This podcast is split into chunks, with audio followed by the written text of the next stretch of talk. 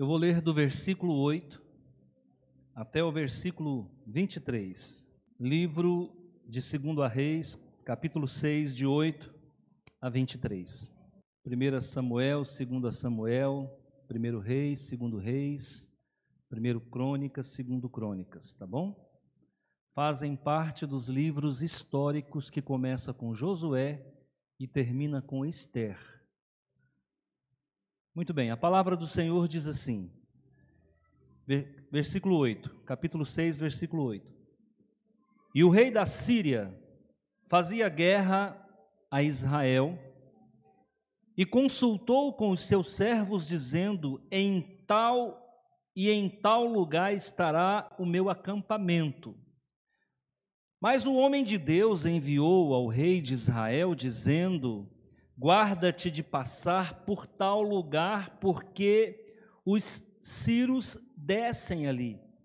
Pelo que o rei de Israel enviou aquele lugar, de que o homem de Deus lhe falara, e de que o tinha avisado, e se guardou ali, não uma nem duas vezes.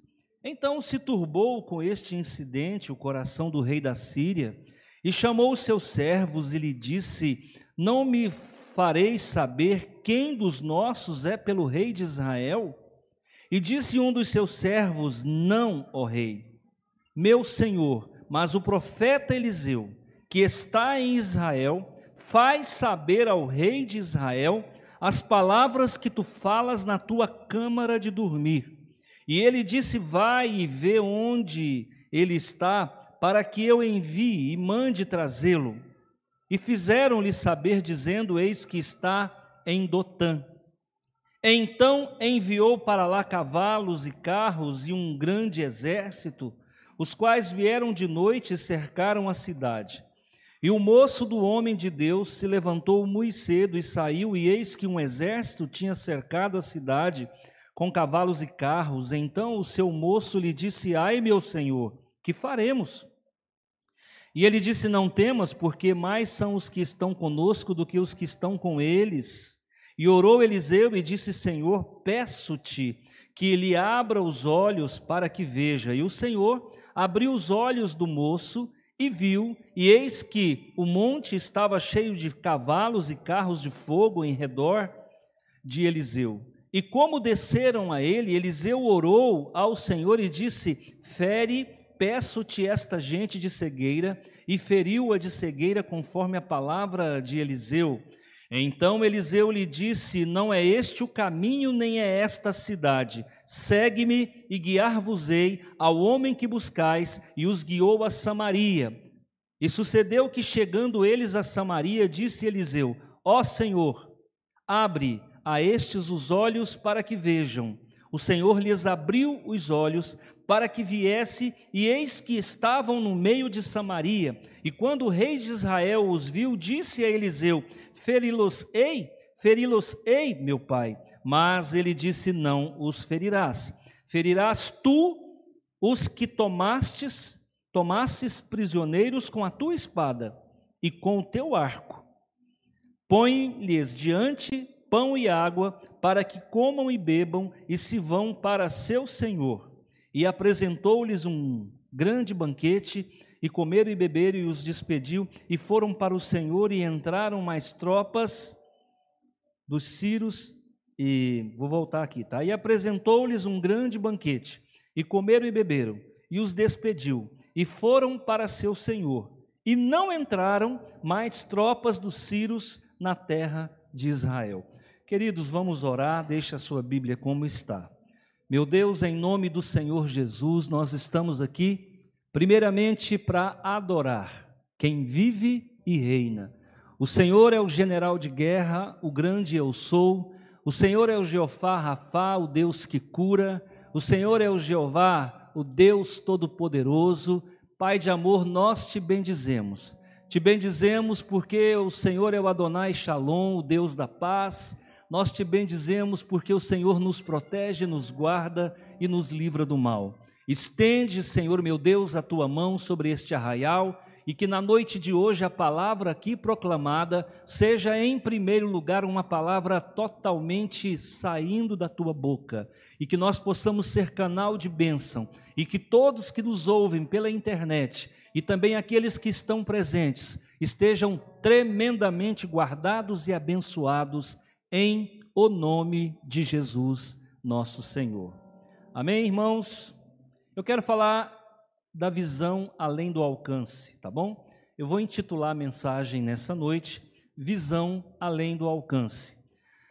Nós estamos parados na Bíblia num texto que tem mais ou menos 2.900 anos.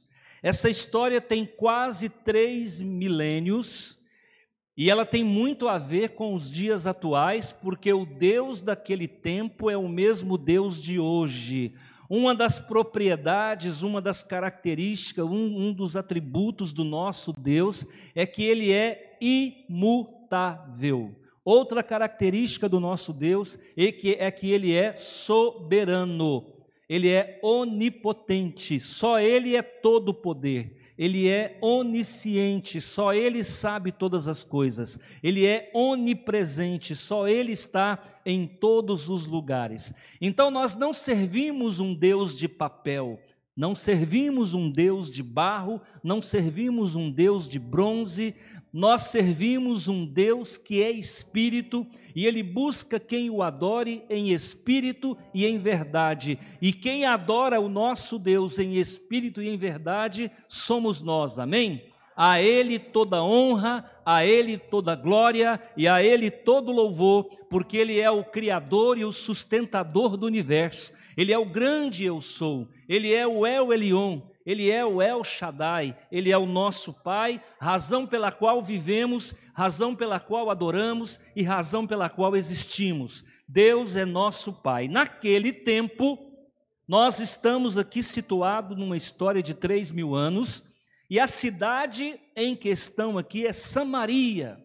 Para quem não sabe, o reino de Israel já havia sido dividido, por castigo imposto por Deus a Salomão por conta da idolatria que entrou em Israel por ocasião da, do testemunho da vida de Salomão. Quando seu filho assume o poder, Roboão, o, o reino é dividido em reino do norte, chama-se agora Israel, e o reino do sul chama-se Judá. Nós estamos vivendo uma época em que o reino já havia sido dividido.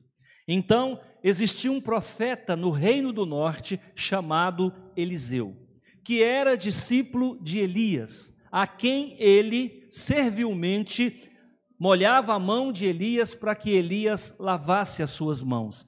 Então, Eliseu era um discípulo direto do profeta do fogo. Acontece que o profeta foi elevado às alturas numa carruagem de fogo.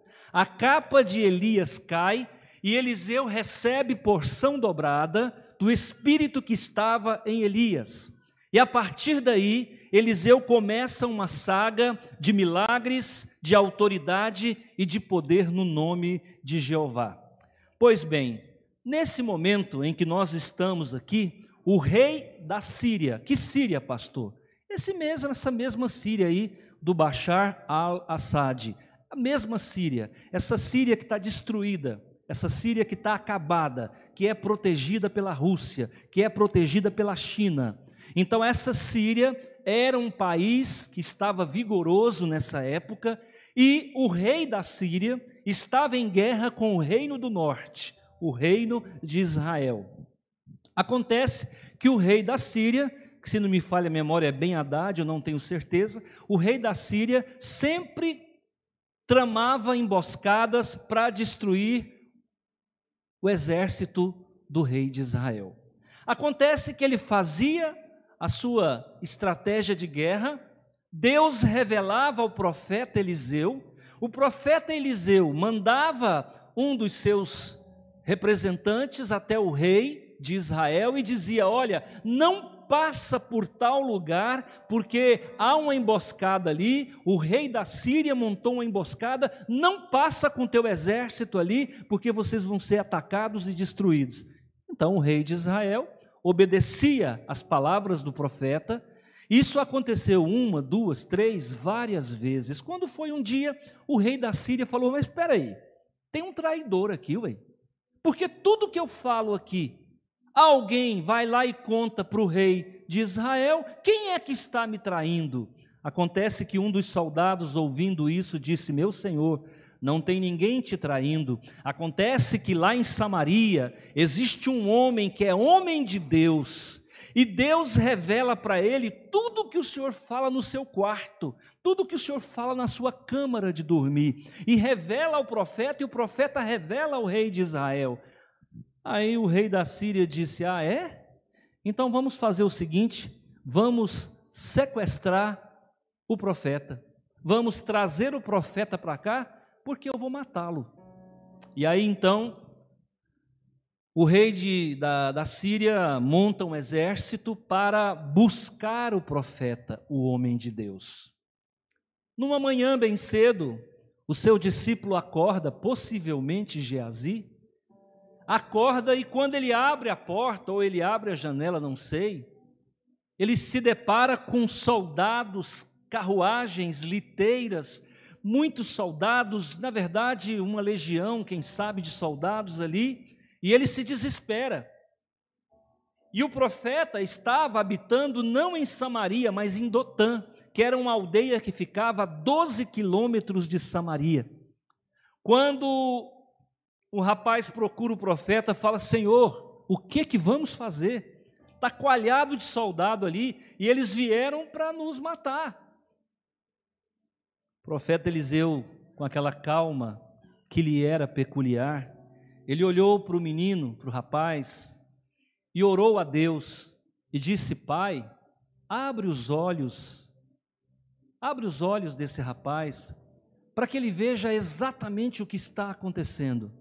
E quando o profeta então abre, como que num passe de mágica, os olhos de Geazi têm uma visão aclarada, expandida, uma visão além do alcance, e ele consegue, consegue enxergar que entre os soldados sírios e entre a casa de Eliseu havia carros de fogo, cavalos e cavaleiros, e carros de fogo guardando a propriedade onde o profeta estava morando. Talvez você não sabe, mas Dotã era uma região muito bonita. Havia ali uma cordilheira de montanhas. E Eliseu morava numa montanha. Eliseu era um homem do monte, assim como Elias, assim como Moisés, assim como Jesus. Eram homens que viviam buscando o Senhor face a face e nessas cordilheiras existia uma montanha onde Eliseu morava. E Eliseu significa Deus é a salvação. Eu não sei como é que está a sua vida.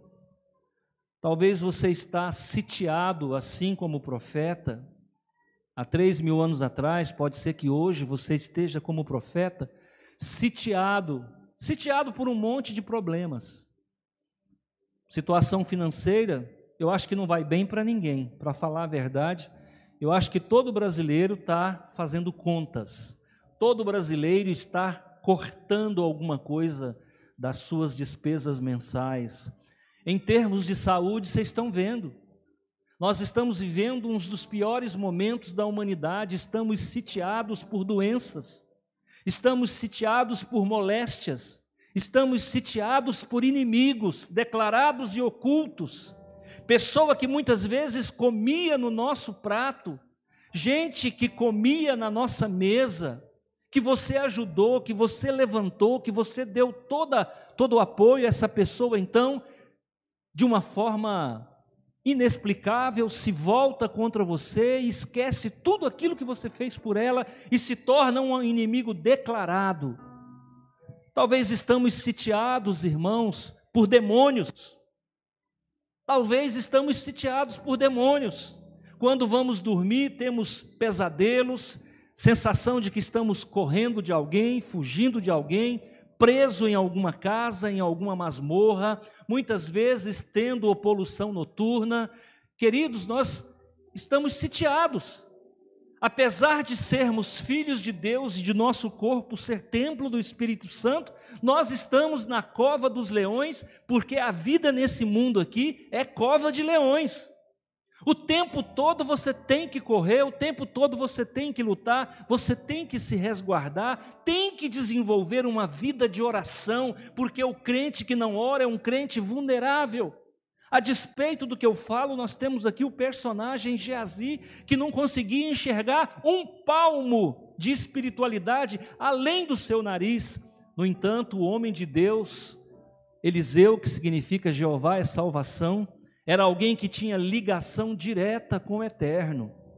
Era alguém que, quando orava, o eterno respondia de pronto. Sabe por quê? Porque ele tinha horas de voo na presença do Senhor. Sabe por quê? Porque ele tinha créditos com o Senhor. Sabe por quê? Porque ele era alguém que estava preparado, pronto para, em condições de, o tempo todo. E eu quero te fazer uma pergunta. Quando você está passando por lutas e por dificuldades, o que você consegue enxergar? Quando você está passando por lutas e por dificuldades, o que você consegue enxergar? Diz o escritor que um homem de oração de joelhos enxerga mais do que um filósofo na ponta dos pés.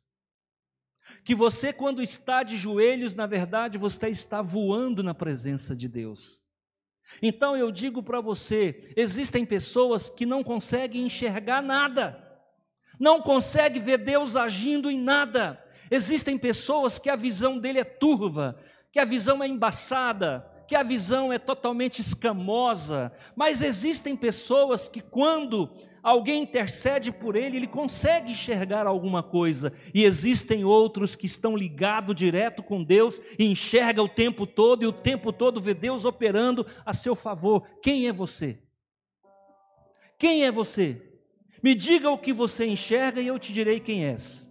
Me diga o que você consegue ver no momento da dificuldade e eu direi qual é o nível da tua espiritualidade. Como é que você está?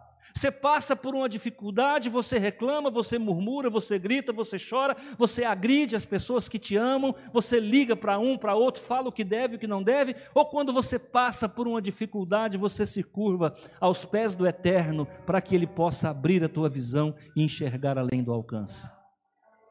Como é que está a tua vida? A nossa vida, diz, a nossa espiritualidade, ela se divide em três níveis. Aqui dentro eu tenho pessoas que o tempo todo está ligado com Deus, talvez até mais do que eu, que eu tenho certeza que eu não sou mais espiritual aqui. Eu sou aquele sobre quem repousa a maior responsabilidade, mas eu sei que eu não sou mais espiritual. Eu sei que existem pessoas aqui que têm uma visão aclarada dos fatos, que têm uma visão clara do que Deus está fazendo o tempo todo. Eu sei que existem pessoas aqui mais preparadas do que muitos dos líderes dessa igreja. Eu sei que existem pessoas aqui com uma capacidade de resignação, com uma capacidade de suportar afrontas e dificuldades e lutas. Você quer um exemplo? Está o irmão Rodrigo vivendo um óbito, mas ele encontrou forças para vir na casa do Senhor. Sabe o que é isso, irmãos? Com certeza um nível de espiritualidade acima de muita gente, porque se fosse a mãe, minha mãe que tivesse falecido, eu não queria nem ir na igreja. Porque é um momento de depressão, é um momento de angústia, é um momento de amargura, é um momento de dor, e eu sei que nada do que nós falarmos vai resolver a sua aflição mas ainda assim encontra forças e essas forças vêm de Deus para que ele possa vir ao culto e adorar a Deus em meio à dor e à aflição. Existem pessoas muito mais preparadas do que eu aqui. Agora, irmãos, segundo nível da espiritualidade, são pessoas que só conseguem enxergar alguma coisa quando alguém ajuda. Existem pessoas que só conseguem superar os problemas quando alguém encosta, quando alguém se dispõe a ombrear. Quando alguém se dispõe a exortar, muita gente acha que exortar é dar bronca, exortar é amparar com o ombro. Quando eu pego uma pessoa, Luzmar, põe a sua cabeça aqui e chora, estou amparando, estou exortando no sentido de amparar. Às vezes, irmãos, nos momentos mais difíceis da nossa vida, a gente precisa de alguém em quem a gente possa ter como referência para vencer as dificuldades, as as lutas, os inimigos. Agora, por outro lado, existe um terceiro nível de espiritualidade que está aqui descrito, que é os soldados do exército sírio, que não enxergava nada, que por mais que o profeta pudesse orar e tentasse fazer, eles não conseguiriam enxergar que entre eles e a casa do profeta existiam carros de fogo, cavalos e cavaleiros, existiam anjos que estavam entre os inimigos e a casa do profeta. Deixa eu falar uma coisa para você, que talvez enxerga pouco, que talvez não consegue enxergar nada. Entre você e o seu problema existe um Deus que milita e que opera ao teu favor. Nesse momento, os inimigos são grandes, mas o teu Deus é maior e ele se interpõe ao ataque do inimigo a teu favor, guardando a tua casa, guardando a tua fé, guardando a tua saúde, guardando a tua espiritualidade e guardando as tuas finanças. E para quem não enxerga Deus, e para quem não vê as maravilhas de Deus, eu digo para você que as coisas vão piorar.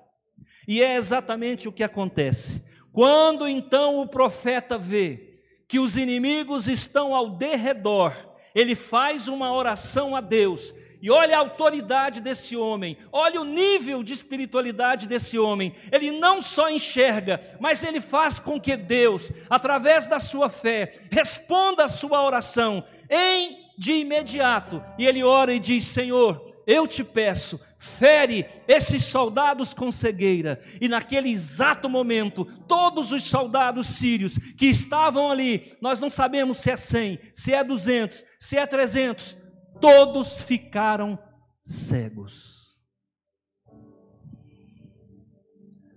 Imaginou, irmãos, 5 mil soldados cegos? E aí o profeta então sai de dentro de casa e vai até onde eles estão e diz mais ou menos assim: Bom dia, vocês vieram aqui, mas vocês erraram o endereço. Na verdade, não é nesse lugar que vocês deveriam ter vindo. Eu vou levar vocês até lá. E é 12 quilômetros de distância. O profeta andou 12 quilômetros com esses homens. E era muito cedo. Quando eles chegaram, que o profeta foi conduzindo eles, levou eles até exatamente aonde? Ao palácio do rei de Israel. Quando o rei de Israel vê aquilo, ele fica louco. Ele fala: Meu Deus, um homem sozinho venceu um exército. Estava todo mundo cego. Aí o profeta faz uma segunda oração: Senhor meu Deus, devolve a visão para esses homens. Imediatamente os soldados voltaram a enxergar e, quando olharam, estavam no palácio real e a guarda pretoriana do rei de Israel estava ali de prontidão, cercaram todos os soldados. O rei chega para o profeta e fala: Meu pai, e agora o que eu faço? Mato todo mundo. Ele disse: Mata aquele que você prender, mata aquele que você vencer. Esses aqui você vai matar é a fome deles. Faz um banquete. Vamos comer, gente. Está todo mundo com fome. Louvado seja o nome do Senhor. Oh, meu Deus! Esse Deus é maravilhoso. Esse Deus é bom. Sabe o que, que aconteceu? Os soldados encheram a pança, comeram e se fartaram do bom e do melhor voltaram para a Síria e a Síria nunca mais atacou Israel. O problema do nosso inimigo é fome. O problema do nosso inimigo é fome, irmão. Ele não tem ódio, não, ele está com fome. Vamos matar a fome dos nossos inimigos. Quando eles fizerem mal para nós, vamos fazer o bem para eles. É assim que funciona. Era a hora da degola. Era a hora da decapitação, era a hora do triunfo, Era hora de tripudiar em cima dos inimigos. Mas Eliseu nos deu uma aula que para os nossos inimigos o que nós devemos ter é uma mesa farta de comida, para que eles comam e enxergue que em nós há algo que sobrepuja, algo que excede, e é exatamente o amor de Deus em nosso coração. Amém? Louvado seja o nome do Senhor. Esse é o nosso Deus. A minha preocupação é com você, irmãos. No ano de 2021 você vai enfrentar lutas. Muita gente vai se levantar contra você. Muita gente vai te trair. Muita gente vai te humilhar. Muita gente vai falar mal de você, te caluniar. Porque se tem uma coisa que dói, fala a verdade, é calúnia, irmão. Calúnia dói demais, demais, demais, demais. O que me tirou da igreja presbiteriana foi calúnia. E quando a gente acha que está pronto, a gente não está pronto, porque vem a luta e você, você é reprovado. Você não consegue dar uma boa resposta no momento de perseguição. O que me tirou da igreja presbiteriana foi calúnia. Então eu vim para a igreja batista, estou há 17 anos e aqui também já sofri calúnia. De gente que se diz amigo e de repente começa a levantar inverdades. Mas eu digo para você, é um dia após o outro, é um dia após o outro. Hoje você vai ser humilhado, amanhã você vai ser exaltado. Coloca isso no seu coração. Existem pessoas que nunca vão ser seu amigo. Ele vai sorrir para você, mas ele nunca será seu amigo. Na primeira oportunidade em que as coisas melhorar para ele, ele vai te trair, ele vai te perseguir, ele vai falar mal de você. Por quê? Porque a vida é assim. Se você quer entender, irmãos, existia no céu um anjo, e esse anjo foi chamado de Lúcifer, na Vulgata Latina, e se popularizou como Lúcifer, mas Jesus chama ele de Satanás. Existia um querubim, era um querubim cobridor, era aquele querubim que ficava sobre o trono do Pai, com as mãos estendidas 24 horas. Era um querubim que guardava a santidade de Deus. A Bíblia diz que era o querubim mais lindo que existia no céu. Alguns estudiosos dizem que ele era responsável pelo louvor lá no céu. E um dia esse querubim achou que podia ser melhor e maior do que o Pai. Então ele se rebela. Agora pensa, se no céu há rebelião, se no céu há traição, imagina no mundo em que nós vivemos, um planeta escuro, um mundo distante do centro da Via Láctea, um mundo que está na periferia do universo. Nós encontramos o que aqui o tempo todo? É traição, até mesmo dos nossos filhos, até mesmo nos nossos entes queridos. Muitas vezes somos traídos, somos chacoteados, somos humilhados, somos desprezados, somos abandonados. Mas eu quero dizer uma coisa para você: enxergue, porque o Deus Todo-Poderoso é contigo. Qual é a tua dor? Qual é o teu sofrimento? Qual é a tua humilhação? Qual é a tua carência?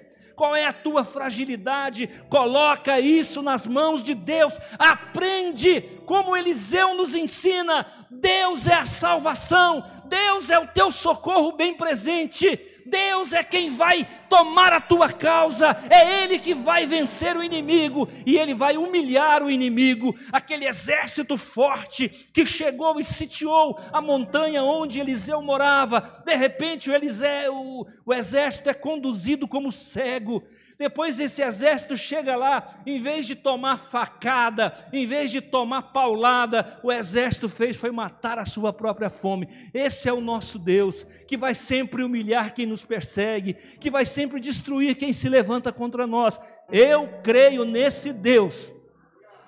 E digo para você, isso aqui não está registrado na Bíblia por acaso. É porque na noite de hoje Deus queria falar com você sobre isso.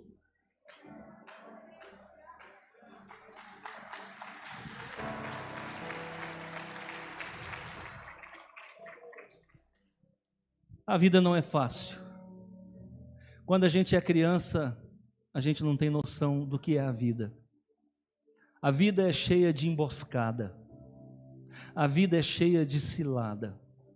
A vida ela é muitas vezes armadilhas.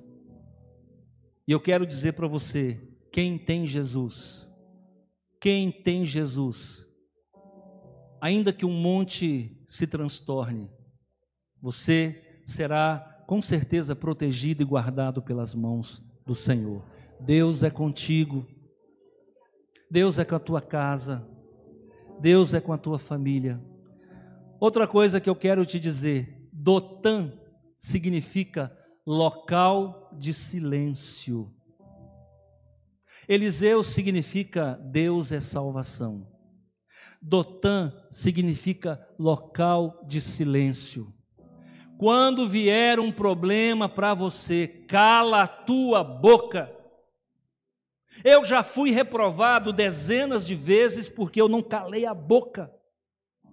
Eliseu não esguelou, Eliseu não entrou em pânico, Eliseu não murmurou, Eliseu não olhou a grandiosidade daquele povo que vinha contra ele, mas em silêncio ele busca a Deus e fala: Senhor, da mesma forma que o Senhor me faz ver, a tua ação faz com que esse rapaz também enxergue que o Senhor é por nós e maior é o que estão com nós do que os que estão com eles.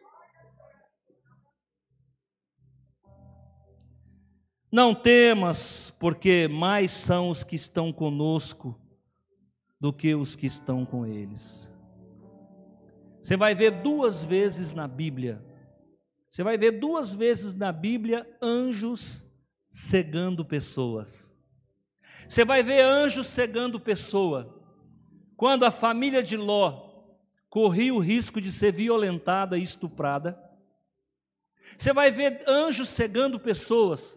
Quando os soldados foram até Eliseu para sequestrá-lo e matá-lo. Sabe o que, que significa isso? Quem guarda a sexualidade da sua família é Deus.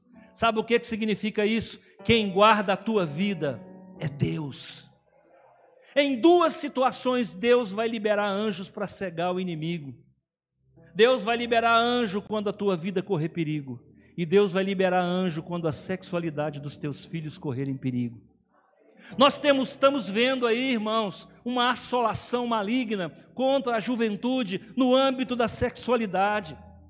Nós estamos vendo a pederastia ganhando galopantemente espaço dentro das famílias. Nós estamos vendo a homossexualidade, que agora não pode falar homossexualismo que dá processo. A homossexualidade, porque o homossexualismo significa doença. E homossexualidade não é doença, é gênero, que agora é assim, pintaram colorido da, da forma mais linda do mundo, mas é Deus que vai guardar a sexualidade dos seus filhos, e ai daquele que tentar tocar na sexualidade dos seus filhos. Coloca isso diante do Senhor, porque o anjo vai cegar os olhos dos covardes, dos corruptos, dos bandidos, porque é Deus é quem guarda a nossa família. Uma outra questão que eu acho de importante relevância. Primeiro, Dotan o lugar do silêncio era um lugar conhecido. Foi em Dotã que José, filho de Jacó, foi vendido como escravo para os ismaelitas. Foi em Dotã, preste atenção, que pegaram José e jogaram dentro de uma cisterna. E você vai ver que lá na cisterna, José ficou em silêncio. Ele não blasfemou, ele não murmurou, ele apenas dizia: Meus irmãos, me tirem daqui. Meus irmãos, me tirem daqui.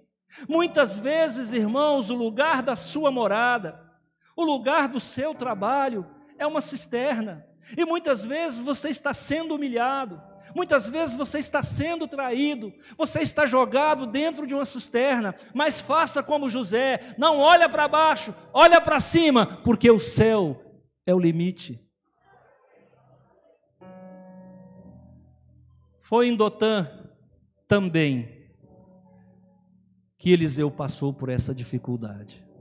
E você vai ver o silêncio de Eliseu, olhando para o céu e contemplando carros, cavalos e cavaleiros, os anjos de fogo Miguel, com a espada desembanhada flamejante, com certeza estava à frente daquele exército. Deus é contigo. Deus é contigo. Deus é contigo. Lembra disso? Quando vier a luta, que você falar, não tem jeito, o nosso Deus é o Deus que intervém. Não tem jeito, são muitos. O nosso Deus é o Deus que cega. Não tem jeito, são muito fortes. Deus vai dar, vai fazê-los ficar fracos e cegos, para que você possa conduzi-los, inclusive protegê-los. Muitas vezes o nosso inimigo não é destruído porque Deus quer usar a nossa vida para fazer uma grande obra. Louvado seja o nome do Senhor. Deus te abençoe, Deus te guarde, que a tua vida seja um dotã, um local de silêncio, mas também um local de oração. E Deus te dê a vitória e que os teus inimigos fiquem cegos e que você possa matar a fome deles, porque amanhã ou depois eles nunca mais vão te incomodar. Deus te abençoe e Deus te guarde. Vamos orar, eu quero orar com você. Senhor meu Deus e meu Pai, obrigado por esta noite. Aprendemos que o Senhor é a salvação. Aprendemos que o local de sofrimento também é um local de silêncio. Aprendemos também que o local do sofrimento também é o local de oração. E aprendemos, Senhor, que aqueles que se levantam contra nós estarão amordaçados, cegos, surdos e mudos. E o teu nome será glorificado, porque a peleja não é nossa, a vitória é tua. Guarda-nos com a tua mão de poder. Nós te louvamos. Abençoa cada vida, cada coração. Que a graça do Senhor Jesus e o amor de Deus nesta semana seja poderosa na tua vida. Que não haja embaraço, que não haja luta, que não haja nenhum perigo de derrota, mas o teu nome seja exaltado e o nome de Deus seja glorificado através da tua vida e do teu testemunho. O Senhor te abençoe, o Senhor te guarde, em nome de Jesus.